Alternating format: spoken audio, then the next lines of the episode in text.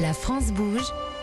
La pépite du jour. Julie, votre projet a à peine quelques mois non, Oui, c'est ça. C'est oui, né il y a Il est né en octobre 2022. Voilà, en octobre 2022, vous avez 23 ans, une licence en lettres modernes, un parcours dans les métiers de, bibli- de la bibliothèque et de l'édition, un master d'édition et de communication, avec toujours cette envie d'aller vers les métiers du livre. Pourquoi? Oh bah, j'ai commencé euh, mes études dans le milieu de la culture et je savais que j'allais pas en sortir. Et quand j'ai découvert le milieu de l'édition, euh, ça a été un peu un coup de foudre. Et euh, petit à petit, au fur et à mesure de mes stages, je me suis quand même rendu compte qu'il y avait des choses qui n'allaient pas. Et c'est pour ça qu'ensuite, je, me suis mis à entreprendre. Donc c'est ça, très vite, vous avez pris conscience de toutes ces petites choses qui n'allaient pas, la surproduction, la mauvaise rémunération des auteurs. Et donc là, vous vous êtes dit, je vais monter moi ma propre structure, ma propre maison d'édition. Elle est en ligne, elle s'appelle Édifice Édition. Et le reste, eh bien c'est à vous de nous le raconter, on vous écoute. Alors donc euh, je reprends, moi c'est Julie Pommier, j'ai 23 ans et je suis la fondatrice d'Edifice, qui est une maison d'édition spécialisée BD et romans graphiques participative. Je suis partie de trois constats. Le premier, c'est la surproduction, en effet. Le deuxième, euh, la mauvaise rémunération des auteurs. Et le troisième, c'est la, la relation entre les lecteurs et les auteurs qui est finalement très peu développée. À part en dédicace et en salon, vous n'avez pas forcément l'occasion de rencontrer vos auteurs préférés et de discuter du processus éditorial. Et ça, c'était les trois vrais constats que je que j'ai pu observer au fur et à mesure de mes stages. Et euh, je me suis dit qu'il fallait faire quelque chose et que je pouvais peut-être proposer une solution. Et le financement participatif, c'est un peu euh, euh, ouvert à moi comme ça, comme la solution qui pouvait régler ces problèmes-là. Et donc, Edifice, c'est une maison d'édition participative. Ce sont les lecteurs qui choisissent le catalogue final de la maison d'édition en finançant directement les projets que je reçois et que je propose. Merci Gong, merci pour votre pitch Julie Pommier, fondatrice d'Édifice Édition. Donc vous faites de la production en fonction de la demande. Exactement, oui. Hein Donc vous proposez une campagne de financement sur le site, euh, par exemple pour éditer un, une BD ou un, un roman. Il y a quand même un minimum, j'imagine, de précommande. Oui, c'est 300 le nombre 300 de précommandes. précommandes pour, parce qu'il faut justifier l'impression. Exactement. Euh, et, et- et vous, vous vous occupez du reste? Oui, tout à fait. Oui, ben, en fait, comme je suis éditrice de formation et aussi communicante, euh, voilà, je m'occupe du reste. Je travaille avec les auteurs euh, pour euh, améliorer le scénario, les planches, et ensuite faire la correction. Après, je m'occupe de, de travailler avec l'imprimeur pour rendre un objet aussi beau qu'il puis- qu'il peut être, Mhm. l'objet livre, et, euh, et pouvoir ensuite en assurer sa promotion et sa, et sa dis- diffusion. Donc votre structure, hein, elle est toute jeune, elle existe depuis le mois d'octobre, mais vous avez tout de même un objectif de cette année, c'est d'avoir cinq campagnes. Oui, c'est Hein ça, oui, oui. Donc ça veut dire cinq euh, livres qui vont euh, Qui vont être émerger publiés, oui. et qui seront donc euh, publiés. Si vous êtes ici dans la France Bouge, c'est parce que euh, vous avez besoin qu'on vous connaisse, vous avez besoin d'accroître cette fameuse communauté ô combien importante. Pourquoi elle est si importante que ça, cette communauté, Arnaud? C'est euh, c'est- pour, euh, pour pouvoir lancer le projet. Ouais, c'est pour l'effet boule de neige, parce que, comme je disais tout à l'heure, il faut d'abord faire venir son réseau personnel, mais ensuite, tous les créateurs et créatrices ont envie d'avoir le public le plus large possible. Mais les réseaux, c'est aussi les réseaux sociaux. C'est les réseaux sociaux, c'est euh, les newsletters que peuvent envoyer les plateformes, c'est tout le trafic qui est sur la plateforme. Et donc, euh, l'idée, c'est qu'une personne vienne pour découvrir un projet, puis ensuite qu'on l'emmène dans d'autres histoires et qu'elle participe euh, bah, à d'autres projets euh, de personnes qu'elle ne connaissait pas. Voilà, et donc que ça continue à véhiculer du financement pour et que ça élargisse le cercle de visibilité des créateurs. Alors, on va demander à Nathalie Carré, qui est en charge de l'entrepreneuriat à la Chambre de commerce et d'industrie, son avis, ses conseils. Bonjour Nathalie. Bonjour Elisabeth, bonjour tout le monde. Alors, euh, Julie a besoin de, de visibilité, elle a besoin qu'on qu'on- qu'on- qu'on la connaisse un peu plus. Est-ce que vous avez déjà des, des, des- des idées à lui soumettre? Eh bien déjà, arrêtez de, ramener, de ramer toute seule. Certes, vous habitez au bord de la mer, mais c'est quand même pas une hein, raison. c'est ça? Oui. Mm. Oui, oui. Alors j'ai un peu fouillé euh, le web à la recherche de communication sur la campagne que vous avez actuellement pour Seuls les vagues savent et rien ou pas grand-chose, notamment de la part des auteurs. Alors vous pourriez peut-être conclure pour chaque campagne une valse en trois temps avec les auteurs. Un, la signature d'une charte qui indique les règles du jeu, mais au-delà des droits d'auteur, le plus important est d'y notifier la participation active des auteurs dans la communication de la campagne auprès de leur propre réseau. Arnaud l'a dit, ça commence par soi.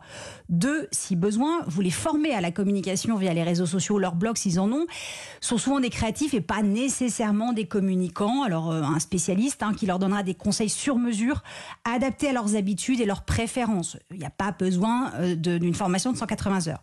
Et puis un pilotage de ces campagnes pour observer les actions les plus efficaces. Puis deuxième idée, ben, comme ça vient d'être dit, faire boule de neige. Pour produire un livre, euh, vous n'avez besoin que de 300 précommandes. Ça c'est pas tant que ça, c'est beaucoup, mais c'est peut-être pas tant que ça. Donc, inutile de cibler toutes les librairies, tous les clubs de lecture en ligne, toutes les communautés TikTok. Il faut plutôt viser la frappe chirurgicale les trois ou quatre lieux physiques ou digitaux où se promènent des familles qui peuvent dépenser 27 euros dans un roman graphique et qui sont désireuses d'aider de jeunes auteurs à publier leurs œuvres. Alors ça peut être euh, la librairie principale des villes des auteurs, parce qu'on aime bien aider le gars du coin, une boutique bio ou en vrac, parce que c'est un peu la même population, nature et découverte, et pourquoi pas l'institut de beauté ou le coiffeur, parce que ce sont des endroits où on prend son temps. L'idée, c'est de toucher 30 personnes qui parleront de leur acte de solidarité à leurs amis lecteurs, ce qui pourra entraîner d'autres contributeurs, etc., etc. Au passage, n'oubliez pas de demander à vos contributeurs, de, contributeurs pardon, de relier leurs actes euh, leur, euh, leur, euh, de, solidarité sur leurs réseaux sociaux. Ça peut motiver les copains. Pour, pour, pour, pour, les, pour tout relayer. Julie, vous avez pris des notes, j'espère. Oui, oui. Hein Mais c'est pas terminé, c'est pas terminé. Nathalie, là, si Julie est ici, c'est parce qu'elle doit donc construire cette communauté. Ben, c'est ce dont parlait Arnaud Burgo, hein, cette communauté pour qu'il y ait de plus en plus de livres édités avec de plus en plus de clients. Et oui, et là vous êtes dans une période d'investissement en fait. Vous allez devoir mobiliser des contributeurs au fur et à mesure des campagnes. Ils auront peut-être des profils différents parce que vous allez proposer des contenus différents, même si le genre reste la BD et le roman graphique. Donc il faudra faire le lien avec eux, les faire contribuer au-delà de leurs dons financiers et leur montrer qu'ils sont importants pour vous et pour les auteurs qu'ils aident. Alors pourquoi vos premiers contributeurs ne deviendraient-ils pas vos associés? Alors, pas nécessairement associés au capital, mais associés dans l'aventure. Pourquoi pas proposer, par exemple, un atelier toutes les, je sais pas, deux semaines qui s'appellerait Comment on va? Où pendant une heure ou deux, chacun raconte ses découvertes de lecture, mais aussi les conseils qu'il recherche, les livres qu'il recherche, et vous, évidemment, vous en faites de même. Vous faites le point sur l'avancée de l'aventure et sur vos actions prochaines en, insistant sur l'aide dont vous avez besoin pour telle ou telle chose. Avec un peu de chance, vous recevrez autant, si ce n'est plus d'aide, que les autres participants pour avancer avec de nouveaux bras. C'est donc gagnant-gagnant. Et j'irai même plus loin en allant sur le modèle de l'épicerie coopérative et participative, où vous savez, les clients payent une cotisation annuelle et donnent trois heures de leur temps tous les mois pour faire vivre l'épicerie et profiter de produits un peu moins chers, mais surtout des produits qu'ils choisissent. Ce modèle pourrait parfaitement fonctionner pour une maison d'édition, d'autant que beaucoup de tâches peuvent se faire à distance. Ainsi, Édifice Édition pourrait être une maison d'édition coopérative et participative, où les œuvres littéraires prennent vie et se développent grâce au talent et à la solidarité des acteurs, des auteurs, pardon, et des Merci, merci Nathalie Carré. Vous en pensez quoi? Quel regard portez-vous Arnaud Burgot pour, euh, pour euh, Édifice Édition? Bah, c'est encore une initiative euh, complémentaire Mmh. du type de choses qu'on peut faire et sur lequel il y a alors il y a d'autres acteurs qui sont positionnés sur la rémunération des auteurs. Mmh. mais il y a beaucoup de besoins parce qu'il y a beaucoup d'éditions beaucoup de problématiques dans le métier. Je pense que c'est un challenge d'émerger euh, dans ce secteur-là et de réussir à avoir une masse critique. C'est un, un des principaux challenges du financement Mhm. participatif pour une plateforme. C'est que c'est des métiers quoi la masse de. critique? Euh, je pense que c'est euh, difficile. Alors, ça dépend des modèles économiques, mais sur un modèle économique comme celui du LUL, vu tout- toute la technologie qu'il y a derrière, très compliqué de faire une, vivre une plateforme qui va collecter moins de 15 millions par an. euh, avec des projets qui en moyenne collectent 7000 euros, ça fait beaucoup de projets. Donc en fait, on est sur des métiers sur de masse. euh, Mm. gros volume, Mm. Euh, petite marge. Euh, et donc, c'est la grosse difficulté, c'est qu'il faut réussir à agréger euh, beaucoup de monde et que euh, le web euh, est un, un endroit où les choses se concentrent assez Mm. vite, les usages se concentrent assez vite. Julie, vous Donc- avez une belle communauté déjà là? Ah bah, je la construis depuis le début de l'aventure et oui, euh, je, on, on construit euh, au fur et à mesure, petit. ouais, ouais, petit à petit. Florian Breton, le fondateur de Mimosa, quel regard portez-vous sur Édifice Édition? Mais un regard extrêmement bienveillant. Ouais, Félicitations bah, vois déjà. ça. Et puis, euh, ce que je ressens surtout euh, quand tu t'exprimes, c'est euh, c'est quelque chose, une petite flamme en toi aussi, euh, beaucoup de passion et, et d'engagement. Et j'ai envie de te dire, euh, crois-y, hein, c'est pas euh, tarte à la crème ce que je te dis, mais, euh, mais c'est important aussi Bah non, que tu sois porté par cette étoile. Euh, quand j'ai, je fais un petit peu le parallèle avec Mimosa. Quand j'ai lancé Mimosa, tout le monde me disait, euh, t'as rien compris, les agriculteurs sont pas très numérisés. Ils vont jamais passer en sont- ligne pour financer ton projet. Ils sont T'as un peu rien compris, voilà. Sauf que les agriculteurs, j'ai souvent tendance à le rappeler en, en tant que aussi fondateur de la ferme digitale qui, qui porte le mouvement des agritech en France. C'est le secteur d'activité le plus connecté à Internet. 86% des agriculteurs sont connectés euh, à Internet et utilisent justement Internet pour leur usage professionnel. Donc c'est important que tu sois aussi porté par ta flamme. Euh, L'entrepreneuriat est pas un long fleuve tranquille. Mais, euh, mais crois-y et, euh, et, et j'ai bon espoir pour toi. Ah, c'est des bons conseils. hein. On prend toute cette bonne dose d'énergie, euh, on, on la prend. Arnaud Burgot, vous êtes le patron euh, du LUL. hein. Donc il y a toute cette euh, partie, cette activité autour du financement participatif, mais pas seulement. Depuis 2020, vous vous êtes lancé euh, sur la distribution aussi? Oui, tout à fait. Hein? Donc c'est une plateforme euh, complémentaire du LUL qui vise à accompagner la suite.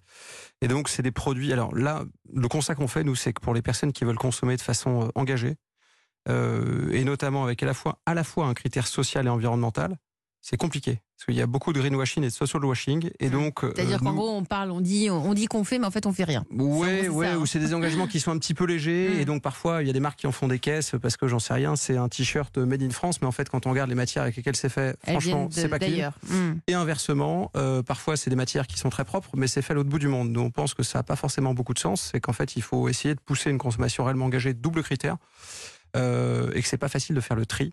Et donc euh, c'est ce qu'on cherche à faire avec bien ou bien. Donc aujourd'hui il y a 7000 produits sur la plateforme qui sont sélectionnés sur ce double critère-là. Mais c'est- est-ce que ce sont forcément des produits qui sont passés par une Non. campagne Non, alors oui, c'est vous très important de le dire. En Ouais. fait, c'est la suite du LUL parce que là, c'est vraiment euh, des entreprises qui sont en phase de Donc distribution. vous diversifiez alors que LUL, c'est du lancement.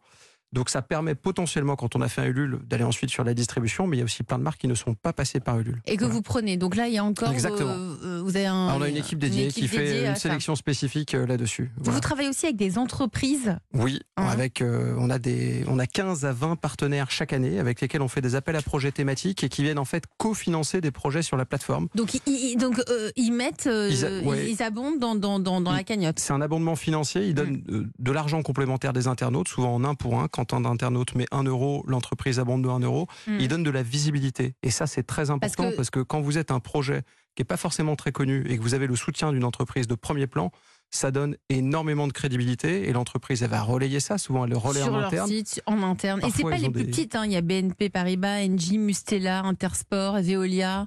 Oui, c'est des grandes C'est entreprises. des grosses euh, boîtes qui ouais, ont besoin de. Et, et donc, qui, qui- qui parlent du projet au sein de leur communauté, au sein, sur leur plateforme aussi, leur, leur site internet à eux. Et donc, ça, ça donne du, un, un certain rayonnement à, à tel ou tel projet. Ça donne un rayonnement, c'est un gage de confiance, c'est un gage de crédibilité. Et puis il y a aussi des liens qui se créent. Alors c'est pas pour tous, mais parfois euh, entre les entreprises. Souvent c'est des thématiques qui leur tiennent à cœur euh, biodiversité, entrepreneuriat, impact, Et entrepreneuriat après, ils les féminin, etc. aussi. Alors Pas rachat, encore non. Euh, par contre, partenariat à long terme, oui. Ouais. Ça c'est des choses qui, qui arrivent euh, parce que voilà, il y a plein, plein, Parce plein d'histoires qui se créent. parce qu'il y a des histoires qui se créent, qu'ils ont des, des- des liens euh, importants. Euh, vous restez avec moi si vous aussi vous avez envie de venir pitcher votre projet d'entreprise ici à la France Bouge, Nathalie Carré. Est-ce que vous pouvez nous rappeler à l'adresse, s'il vous plaît? C'est E1-lafrancebouge.europe1.fr. Premier juré, Solène Godin, Charlotte Barrécan et moi, on lit toutes les candidatures reçues.